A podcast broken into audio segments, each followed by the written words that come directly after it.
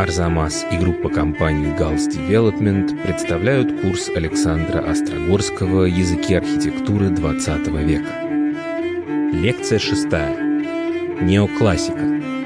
Колонны, портики и пилястры в XX веке.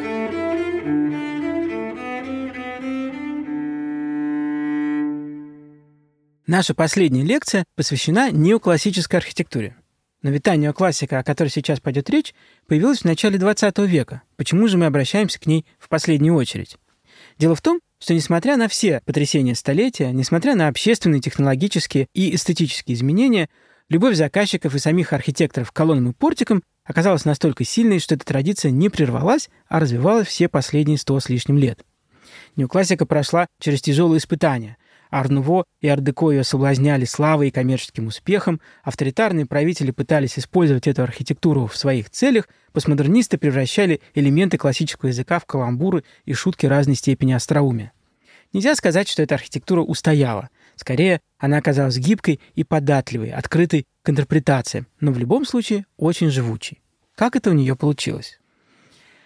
Прежде чем мы начнем с этим разбираться, нам придется навести некоторый порядок в терминах. Само слово «классика» в XVI веке начинает использоваться по отношению к архитектуре и искусству Древней Греции и Древнего Рима. Классицизмом, следовательно, стали называть такое искусство, в котором художники и архитекторы старались следовать античным образцам. В конце XVIII века, после периода увлечения барокко и рококо, во Франции произошел возврат к этим античным принципам, которые стали называть неоклассицизмом. С тех пор неоклассикой называют и другие обращения к классическому наследию, чтобы не придумывать более сложные термины. Однако в России все чуть запутаннее. Европейская архитектура пришла к нам с Петром I в начале XVIII века. Сперва это было барокко, потом начался период, который мы привыкли считать разными стадиями классицизма. В Европе как раз развивался неоклассицизм. Соответственно, неоклассикой мы называем возврат к этой архитектуре, случившийся в начале XX века, а потом в 30-е годы. Если про неоклассику говорит европеец, то, скорее всего, он имеет в виду XVIII век, а в России мы имеем в виду начало XX. При этом, если 400-300 лет назад слово «классицизм» означало буквально один или два варианта использования античного наследия, то сегодня, когда мы говорим неоклассика про современную архитектуру, мы можем иметь в виду обращение к античности, к Ренессансу, к многочисленным региональным вариантам неоклассицизма, которые существовали в России, Великобритании, США и Франции и совсем не похожи друг на друга. А в России может иметься в виду еще и обращение к неоклассике середины XX века, к архитектуре 30-50-х годов, которую мы тоже называем неоклассикой. Но все эти варианты неоклассики кое-что объединяют. В любом случае мы имеем в виду язык, на котором говорит здание. Этот язык был когда-то придуман, а потом развивался, пройдя несколько этапов. Внутри него существуют десятки диалектов и интонаций. Но он все равно остается одним языком, с общим базовым словарем и грамматикой. Как возник этот язык? В античной архитектуре важные сооружения, храмы, общественные здания строились с использованием ордера, то есть колонн и других элементов, которые объединялись одной пропорциональной и декоративной логикой. В дорическом ордере колонны были крупнее и проще, такими же были и все детали. В самом роскошном Каринском ордере колонны тоньше, и все детали сделаны богаче и насыщеннее. В Древней Греции эти колонны имеют конструктивное значение. Они, правда, поддерживали этажи и крыши зданий. Правда, греки никогда не рассматривали ордер только как необходимость. Он имел и сакральный смысл. Каждый элемент был фрагментом системы мироздания, который должен занимать свое место, иногда оправданное конструктивно, а иногда совсем нет. В Древнем Риме строительная техника совершенно изменилась. Римляне умели делать очень крепкие стены и эффективно использовали арки. А со второго века до нашей эры стали активно строить из бетона. Они переняли у греков ордер, но переосмыслили его. Теперь у него были почти исключительно декоративные задачи. В эпоху Возрождения архитекторы в первую очередь ориентировались на римские памятники и на книгу римского архитектора Витрувия. Правда, опираться на эти источники было трудно.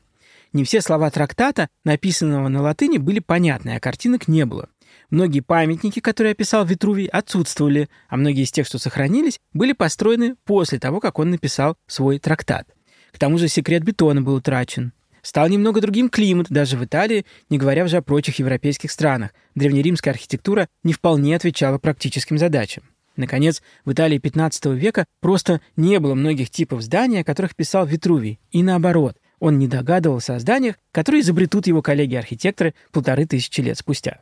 В результате, считая, что они возрождают классическую архитектуру, зодчие эпохи Возрождения были вынуждены изобрести кое-что совсем новое. Чтобы понять, как работает система, которую они изобрели, предлагаю провести мысленный эксперимент. Представьте себе, что вы сфотографировали или аккуратно зарисовали греческий или римский памятник. Потом отсканировали это изображение и загрузили в компьютер. Потом поставили проектор напротив чистой белой стены вашего нового здания и показываете эту картинку на стене, как на экране. Теперь вам нужно подвигать проектор и найти такое расстояние, на котором вся стена занята изображением, ну и, конечно, до тех пор, пока вам не начнет нравиться то, что получается. После этого вы воспроизводите все это в архитектуре.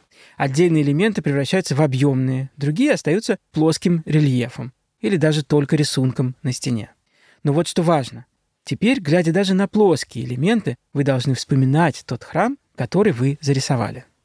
Но это был только первый шаг. На каждом этапе развития в этом языке менялся набор элементов, и немного менялась логика их использования. Например, в XVIII веке европейцы познакомились с греческой архитектурой, которую они не видели до этого из-за трудных отношений с Османской империей. Тогда появилась возможность посетить Афины, и представление об этой архитектуре сильно изменилось. Именно это, а также открытие Помпеи и Геркуланума, которое тоже состоялось в XVIII веке, вызвало к жизни неоклассицизм. Теперь можно было уже выбирать между разными версиями того самого изображения, которое создает наш мысленный проектор на стене. Между римской или греческой версиями, между более точной археологической или более свободной возникшей возрождении. Постепенно этот язык начинал жить своей жизнью, а связь с античностью переставала быть такой буквальной. Некоторым архитекторам, например, Андреа Палладио в XVI веке, удалось создать свой диалект – палладианство, которым увлеклись очень многие. В барокко элементы этого языка используются совсем иначе, но эти эксперименты входят в общий словарь. То же самое случилось и с Арнуво, и Ардеко. До тех пор, пока сохраняется набор базовых элементов, в основе которых лежит античная архитектура, их иерархия и правила соединения, архитекторы классики друг друга понимают.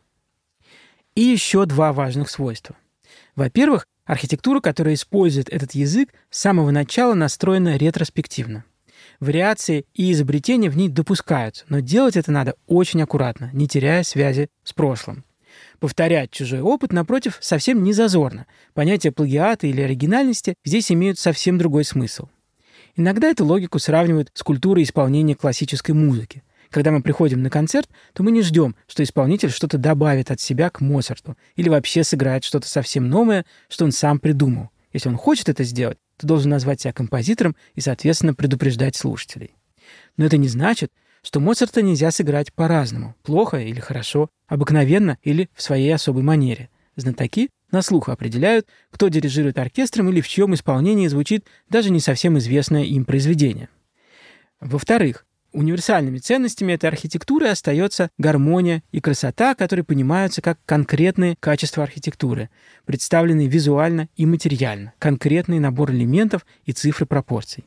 Независимость авторского жеста, новые технологии, сложные функциональные программы, концепции и идеи – все это отступает перед задачами поиска правильного масштаба, сложности или простоты трактовки элементов ордера, соединения их всех в уместный и целостный ансамбль. Причем достижение гармонии важно как в проекте одного здания, так и в облике целого города. Именно городской ансамбль и волновал петербургских архитекторов начала XX века. Заглянем в журнал «Зодчий», который издавался Императорским Санкт-Петербургским обществом архитекторов и поэтому столице империи уделял больше всего внимания. Стиль города определяется его характерной физиономией, его общей гармоничной связностью. Цельная, ярко выраженная стильность города зависит не только от архитектуры самих его зданий, но и от сочетания, от тщательного подбора многих отдельных элементов – садов, памятников, фонтанов, вокзалов, мостов и даже от его мостовых и тротуаров. Не слитые с зодчеством города, эти элементы нарушают целостность впечатления, и тогда стиль города улавливается лишь с трудом, остается недоступным большой публике и понятным лишь немногим. К таким трудным городам относятся, между прочим, Петербург и Берлин. Так начинается статья Георгия Лукомского, художника и краеведа, в одном из январских номеров журнала за 1910 год. Когда Петербург выглядел наиболее цельно, связано, гармонично, спрашивает Лукомский. Сто лет назад, в годы царствования Александра I. Один общий архитектурный стиль вливался мощной струей во все воздвигавшиеся в эту эпоху сооружения, от самых державных до самых маленьких особняков на окраинах тогдашнего города. Лукомский имеет в виду то, что сегодня мы называем Александровским классицизмом или ампиром. Дворцовая площадь Карла Росси, Казанский собор Андрея Воронихина, Исаакиевский собор Агюста Монферрана, биржа Тамады Тамона, Адмиралтейство Андриана Захарова — это здания, символы, которые мы сейчас не всегда четко отделяем от памятников более древних и более поздних. Но для Лукомского и многих его современников это были эталоны красоты. Лукомский продолжает. С течением времени соотношение зданий по их архитектуре переместилось, и связь нарушилась. Стили — русский, ренессанс, Строгий, модернизированный, всякий другой, какой только заблагорассудится, врезались между связанными по стилю Александровскими постройками, вылезли из стройной линии улиц. И вот, нет стиля у величавого, спокойного Александровского Петербурга, сокрушается он. Что же это за здания, которые могли так его расстраивать? Например, в 906 году был построен особняк балерины Матильды Кшесинской, примы Мариинского театра. Архитектор Александр фон Гоген сделал его в стиле Арнуво. Это здание с асимметричной композицией, с башней на углу, узкими окнами и стенами из светлого кирпича с синими керамическими фризами. Фасад особняка получил серебряную медаль на конкурсе, который регулярно проводила городская управа. Другой пример. В 907 году, наконец, был закончен и освящен храм Спаса на Крови по проекту архитектора Альфреда Парланда и архимандрита Игнатия. Он напоминал храм Василия Блаженного в Москве. А сколько было в эти годы построено доходных домов в стиле северного модерна, со скульптурами в духе романтических средневековых легенд, имитациями грубой каменной кладки и изысканными металлическими решетками. Лукомский был совсем не одинок в своей критике современной архитектуры и в желании вернуть Петербургу стиль ушедшей эпохи. В эти же годы на Каменно-Островском проспекте архитектор Владимир Щуко строит доходный дом по заказу инженера и девелопера Маркова. Это один из первых проектов Щуко, архитектора, который впоследствии станет ведущим в эпохе сталинской неоклассики, соавтором вместе с Владимиром Гельфрихом здания библиотеки имени Ленина и непостроенного Дворца Советов. В центре фасада портик из четырех массивных каримских колонн в высоту четырех этажей. Здание отсылает к итальянской архитектуре Возрождения больше, чем к Александровскому классицизму и напоминает лоджию Дель Капитанио Веченце, построенную Палладио. Там тоже были очень крупные колонны во всю высоту фасада, и этот мотив мы встретим еще не раз. Итальянские мотивы повторяет в здании Русского торгово-промышленного банка Мариан Перетяткович, для которого это был один из последних проектов перед смертью. Перетяткович использует схему других палаццо Палладио. Нижние этажи с имитацией грубой каменной кладки, а верхние — с колоннами. Лукомский очень хвалил этот проект и сокрушался, что стоит здание не на одной из набережных в самом видном месте города, а на узкой улице, где его трудно разглядеть. Зато на самом видном месте, на Невском проспекте, был построен торговый дом Мертенса. Это было инновационное здание с железобетонным каркасом, который позволил сделать достаточно просторные торговые этажи и, главное, фасад с тремя гигантскими арками-витринами. Но кроме арк, на фасаде есть и пилястры и колонны нарядного Каринского ордера. Два этажа над арками оформлены еще наряднее, и в целом композиция фасада напоминает уже не палаца, а скорее триумфальную арку. Автором дома Мертенса был архитектор Мариан Лялевич. Все больше примеров архитектуры в духе неоклассики заполняли страницы профессиональной прессы, например, ежегодника Общества архитекторов-художников, который был аналогом современных блогов с новыми проектами. Минимум текста, только картинки и подписи. В них интересно рассматривать не только фасады зданий, которые сейчас еще стоят на улицах российских городов, но и интерьеры, многие из которых не сохранились. И наоборот, сделать современный интерьер в даже старом здании было иногда проще, чем перестроить все здание. Поэтому в этой сфере мода часто менялась быстрее. Здесь нас ждет целая коллекция прекрасных неоклассических пространств, как будто скопированных из альбомов Джакома Кваренги и Чарльза Камерона, архитекторов эпохи Екатерины II, Павла и Александра I. Кваренги построил Александровский дворец в Царском селе, а Камерон — дворец в Павловске. Оба они были весьма последовательными палладианцами, знатоками древности, не только архитекторами, но и замечательными графиками. Их рисунки интерьеров сами по себе вызывают восхищение тонкостью линий, пропорциями всех элементов и сдержанностью. Именно это и пытались повторить архитекторы неоклассики начала XX века.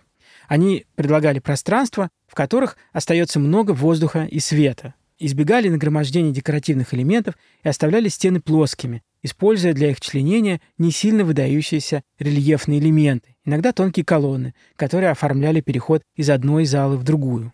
Они отдавали предпочтение светлым обоям, белым архитектурным деталям из гипса или штукатурки. В таких комнатах, светлых, свободных от орнамента и символизма, которые так любили в интерьерах Арнуво, особенно заметными становились акценты из дорогих материалов, позолоченная рама для большого зеркала, цветной мрамор камина, а также искусство, картины и скульптуры. Однако следующий этап развития неоклассики совсем не был таким невинным упражнением в поиске законов вечной красоты. Он был связан с использованием языка классической архитектуры в политических целях. Пока Лукомский и архитекторы-палладианцы искали способ вернуть в Петербург дух ампира, в столице строилось еще одно здание, которое мы мельком уже упоминали – германское посольство по проекту Петра Беренса.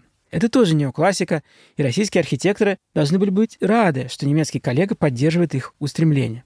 Но им не очень понравился тот крупный масштаб и грубая трактовка, которую выбрал Беренс прямо у Исаакиевского собора. К тому же на месте довольно скромного особняка, построенного в начале XIX века по проекту архитектора Василия Стасова, возникло здание высотой около 30 метров, облицованное темно-красным гранитом. 14 колонн составляли портик. Монументальность их подчеркивалась тем, что они были упрощены до цилиндров, стоящих прямо на цоколе с завершением в виде квадратных плит, как в дорическом ордере.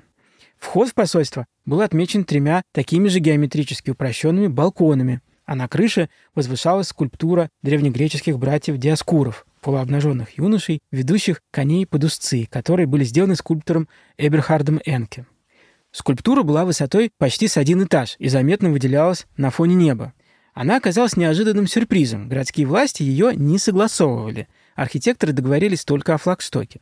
Кони и юноши пристали перед горожанами, когда сняли леса, но тогда поделать уже ничего было нельзя, посольство все-таки. Петербург вообще принял новое здание весьма критически, тем более, что отношения между Россией и Германией уже были натянутыми. Первая мировая война началась через год. В Сатириконе опубликовали карикатуру, в которой колонны изображались как солдаты. Мнения более компетентных критиков разделились. Лукомскому здание казалось слишком грубым, он назвал его варварским. Критик в журнале «Московский архитектурный мир», напротив, считал, что величаво спокойный, хотя и монотонный фасад с его мощными колоннами и пилястрами из красного камня вполне гармонирует с гигантским Исаакиевским собором и подчеркивает идею иностранного посольства. В 1914 году, после начала войны, толпа, видимо, специально подготовившись к этому и захватив инструменты, ворвалась в здание и разгромила его. В том числе с крыши сбросили скульптуры. Беренс, работая над зданием, ориентировался на архитектуру немецкого классика первой половины XIX века Карла Фридриха Шинкеля. У него было несколько неоготических зданий, построенных под влиянием художников и поэтов национального романтизма. Но самым известным его зданием, определившим развитие части немецкой и не только немецкой архитектуры на столетия, стал старый музей на музейном острове в Берлине.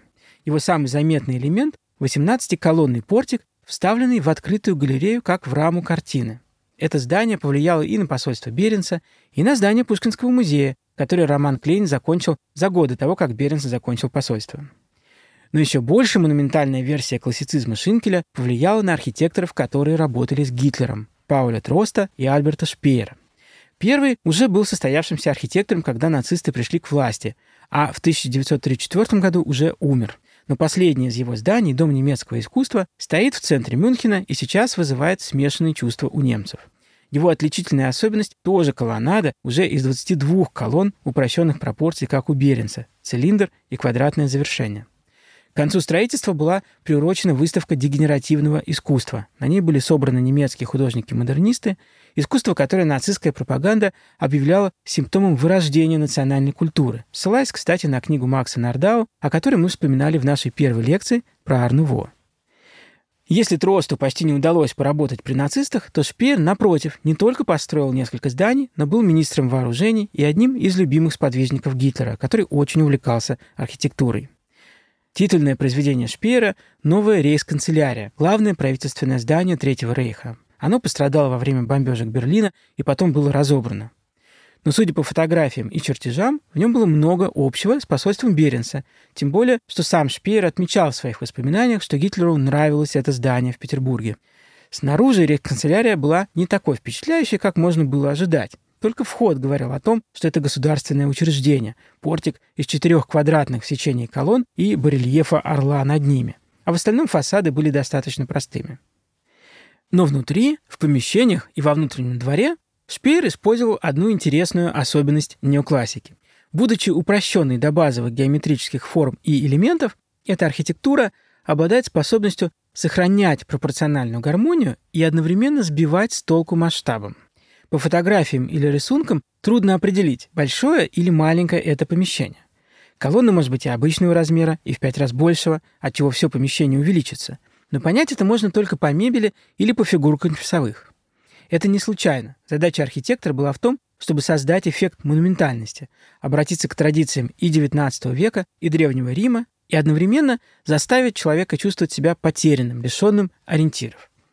Шпеер вспоминал в своих мемуарах, что именно так Гитлер и поставил ему задачу. «Мне нужны просторные помещения и залы, на фоне которых я бы производил должное впечатление, в особенности на мелких властителей». В процессе работы возникали абсурдные ситуации, пишет Шпеер. Со строительством надо было очень торопиться, а для производства сложных интерьерных деталей требовалось много времени. Поэтому их пришлось заказывать до того, как были готовы проекты собственной архитектуры. В результате некоторые помещения ему пришлось проектировать под уже заказанные гигантские ковры, а не наоборот. Тем временем в СССР неоклассика тоже стала основным языком власти в 30-50-х годах. Но это была совсем другая версия неоклассики. Размах строительства был колоссальным. Новые районы и даже целые города, комплексы типа ВДНХ и отдельные здания, вроде московских высоток или так и не построенного Дворца Советов со статуей Ленина на высоте 300 метров.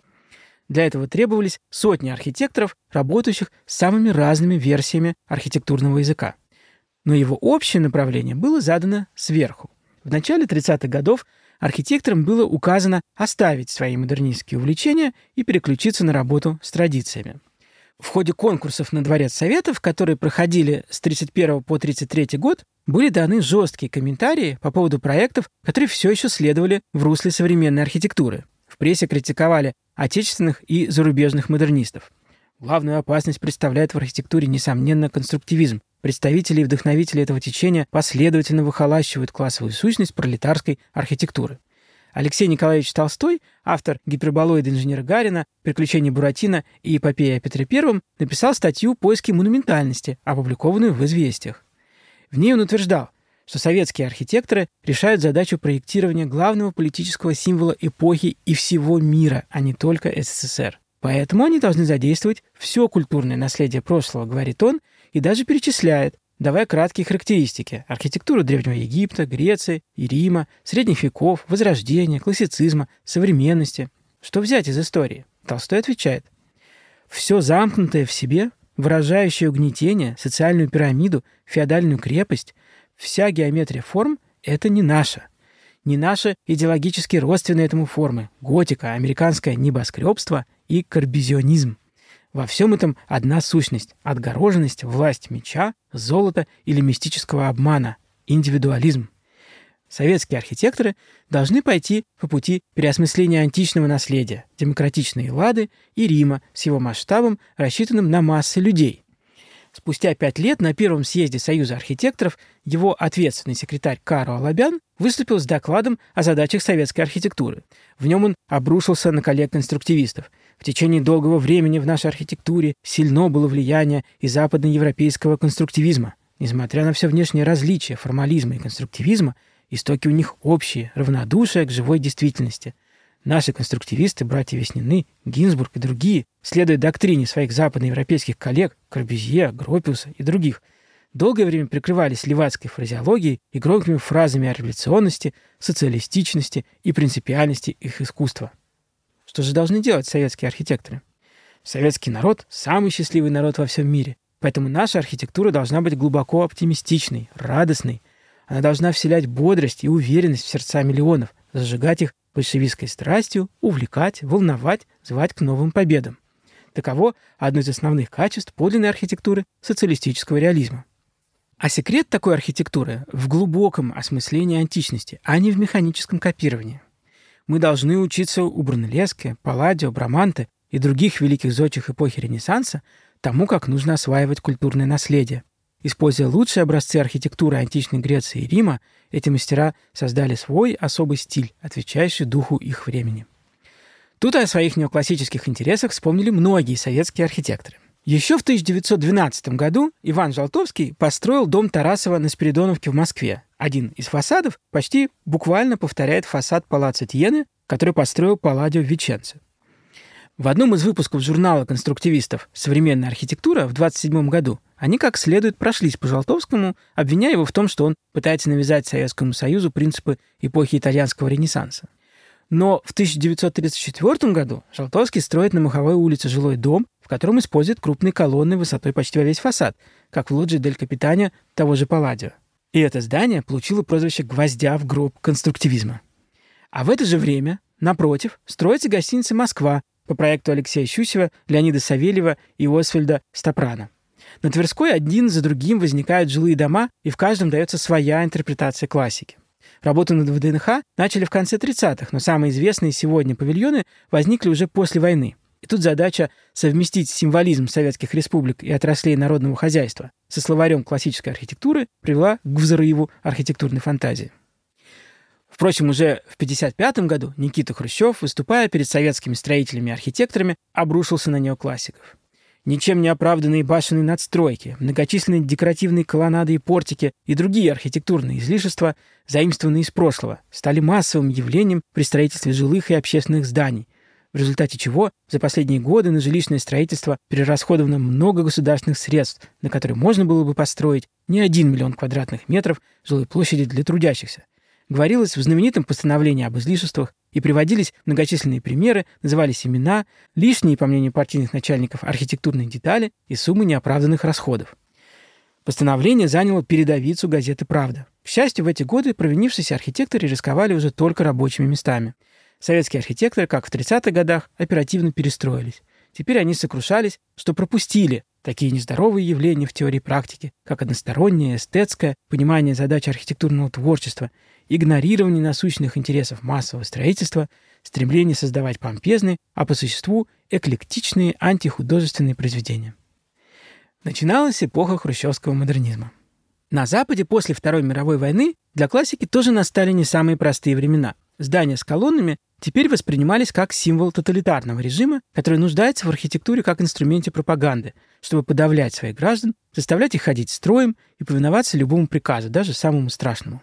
Особенно ясно такое понимание было сформулировано архитекторами Западной Германии. В журнальных статьях и в книгах они прямо говорили, что после Третьего Рейха аморальны любые намеки на традиционную архитектуру, будь то классицизм Шинкеля или даже средневековые образы, которые широко использовались в эпоху национального романтизма. Они настаивали на возвращении к архитектуре модернизма представленной школы Баухаус, которая была закрыта в 1933 году, а многие ее преподаватели и студенты бежали из страны. Для важных проектов теперь действительно приглашались архитекторы из-за рубежа, как иммигранты, так и иностранцы. Тем не менее, внутри самой современной архитектуры по-прежнему то и дело возникал интерес к классике. Например, у архитектора Минору Ямасаки. Он известен больше всего как автор проекта «Башен-близнецов» Всемирного торгового центра в Нью-Йорке. Но это уже 70-е годы. А до этого он построил немало зданий, в которых пытался совместить современные технологии и материалы с эстетическими канонами древности, строгой симметрией композиций, ритмичностью опор. В проекте конференц-центра имени Макгрегора, построенном в 1958 году, он использует систему железобетонных опор и стеклянных прозрачных стен, как и все модернисты. Но белый цвет и ритм опор заставляют сразу вспомнить о древнегреческом храме. Ямасаки отмечал в эти годы, что хотя традиционная архитектура не подходит для решения современных задач с точки зрения конструкции материалов, но в ней есть подсказки для решения эмоциональных задач, как он выразился в одной статье, с которыми современная архитектура справляется пока с трудом. Можно понять это и так. Современная архитектура недостаточно красива, не вызывает у человека приятных чувств, не создает ощущения гармонии. Проблемы пропорций вставали перед Минору Ямасаки и тогда, когда он проектировал башни-близнецы, на вопрос журналистов, почему он построил две башни по 110 этажей, а не одну в 220, архитектор ответил, что не хотел потерять человеческий масштаб. Минору Ямасаки относят к направлению новых формалистов. К этому же направлению принадлежал и архитектор Эдвард Даррелл Стоун. Построивший перед войной Нью-Йоркский музей современного искусства МОМА, а в конце 50-х посольство США в Нью-Дели. Посольство, как конференц-центр Ямасаки, напоминает белый храм с колоннадой из широко расставленных опор медно-золотого цвета. Еще один пример. Линкольн-центр – комплекс театральных зданий и музыкальных залов, построенный в Нью-Йорке в 60-е годы разными архитекторами. Это современные здания с отдельными неоклассическими элементами, которые сближают их с театральными зданиями прошлого. Но чуть позже обращение к классическим формам в прямом смысле состоялось снова. Конечно, заказчики-архитекторы, которые предпочитали дома с колоннами, находились всегда. Но новый виток профессиональной дискуссии о классике в современности случился благодаря архитектору Леону Крие. Первое десятилетие своей архитектурной карьеры он провел как преподаватель в лондонских школе архитектурной ассоциации и Королевском колледже искусств. Крие относился к современной архитектуре очень критически и стал известен фразой «я архитектор, потому что ничего не строю». Модернистская архитектура негативно влияет на исторические города Европы. Крие последовательно критиковал не только эстетику модернизма, но и положение архитектора в современной культуре в целом. Под современностью он имел в виду большой промежуток времени с XIX века. Он писал, что в индустриальной цивилизации нет места для архитектуры, нет места для красоты и достоинства. Все подчинено задачам производства и машине капитализма. Традиционная архитектура для Крия не только вопрос вкуса, но скорее перчатка, которую он бросает в лицо всему архитектурному сообществу. После того, как он заявил, что немцы слишком фрустрированы темой вины, и это мешает ему видеть ценности традиционной архитектуры, а потом издал книгу о Шпеере, написанную с симпатией к немецкому архитектору, его отношения со многими коллегами испортились еще сильнее. Тем не менее, Прие получил интересный заказ – построить небольшой городок Паундбери, рассчитанный на 6 тысяч жителей. Работа над проектом ведется с 90-х годов и должна быть завершена к 2026 году. Такой долгий срок связан не с медлительностью, а с тем, что город строится по мере того, как заселяется, чтобы дома не стояли пустыми. Сейчас в нем около 4 тысяч жителей общий план Паундбери и вся архитектура – вариации на темы старой доброй Англии и старой доброй Франции, что-то среднее между архитектурой королевы Виктории и провинциальной архитектурой французского классицизма XVIII века. Колонны, арки и другие заметные элементы классицистического языка используются не так уж часто, только для общественных зданий. В основном же традиционность этой городской среды поддерживается симметричностью фасадов, пропорциями, материалами, кирпичом и штукатуркой и высотой – Здание выше пяти этажей в Паундбери – большая редкость. Фанатов классической архитектуры много и по другую сторону Атлантики, в США, где их часто приглашают проектировать крупные общественные здания, когда хотят установить связь между историей места и современностью. Например, архитекторы Алан Гринберг и Роберт Стерн спроектировали очень похожие корпуса для университетов, один в Делавере, другой в Вирджинии. Оба красно-кирпичные, с белыми портиками и деталями. Новые корпуса почти не выделяются на фоне других зданий этих кампусов, построенных в XVIII-XIX веке. В США есть из десяток архитектурных школ, в которых классической архитектуре уделяется особое внимание. Современные российские архитекторы тоже интересуются неоклассикой. Кто-то считает, что в прежние времена к архитекторам относились с большим уважением, кто-то искренне любит эту форму архитектуры, кто-то идет навстречу рынку так как на неоклассику всегда есть спрос и у тех, кто ходит по улицам, и у тех, кто хочет запереться в своем особняке и никуда не ходить. Работа с классикой – дело трудное со всех точек зрения – политической, технологической и эстетической. Но это до тех пор, пока она видна внешнему наблюдателю. В интерьере все становится проще. С одной стороны, древнегреческие или древнеримские интерьеры не сохранились, а чтобы переносить в жилое пространство логику храма или колизея, всегда требовалась некоторая гибкость. Открытие памятников Помпей и росписи в помпейских домах слегка помогло навести порядок в этом вопросе и одновременно повлияло на психологию частного интерьера. Начиная с XVIII века в домах перестали создавать исключительно роскошные дворцовые пространства. То, что для многих заказчиков и дизайнеров это до сих пор остается именно такой задачей, и они пытаются в типовой квартире или особняке воспроизвести в уменьшенной версии Эрмитаж или Версаль, это интереснейший культурный феномен, причем совсем не только отечественный. Но, очевидно, в его основе лежит путаница. Многие считают единственным вариантом стиля его самые парадные и сложные версии, которые именно потому и лучше всего известны, что они являются самыми сложными и парадными. Но, конечно, нельзя обмануть того, кто хотя бы отчасти не хочет быть обманутым. И во всех шести историях, которым был посвящен наш курс лекций, скрывается множество развилок и возможностей, отвечающих амбициям, бюджетам и знаниям каждого из нас – Впрочем, один из самых сложных выборов не между стилями или бюджетами. Он между стремлением быть или желанием казаться. Мы можем искать в этих библиотеках эстетических и исторических прецедентов то, что нам близко, по духу, по настроению, по образу жизни. А можем то, что может произвести впечатление на окружающих или превратить нас в кого-то, кем мы не являемся на самом деле. В конечном счете, лучший выбор — сделать это приключением, исследованием, в котором мы узнаем все больше о мире и о самих себе. Надеюсь, наш курс в этом может послужить небольшим руководством. Над лекциями работали редактор Ирина Калитеевская, звукорежиссер Камиль Шеймарданов, фактчекеры Юлия Гизатулина и Алексей Бароненко, выпускающий редактор Виктория Малютина-Лукашина. На сайте arzamas.academy вы можете найти расшифровки всех лекций с иллюстрацией. А еще там можно прочитать путеводитель по архитектурным стилям, сыграть в музыкальную игру, изучить интерьеры, которые художники-постановщики воспроизводили в фильмах, а также узнать, какой стиль подходит именно вам. Курс подготовлен при поддержке группы компаний Gals Development интеллигентного девелопера, автора знаковых проектов в Москве и Санкт-Петербурге. А если вам захочется послушать еще что-нибудь об архитектуре, на сайте и в приложении «Радио Арзамас» есть курс Вадима Баса «Архитектура как средство коммуникации», курс Сергея Ковторадзе «Как мы чувствуем архитектуру» и многое другое.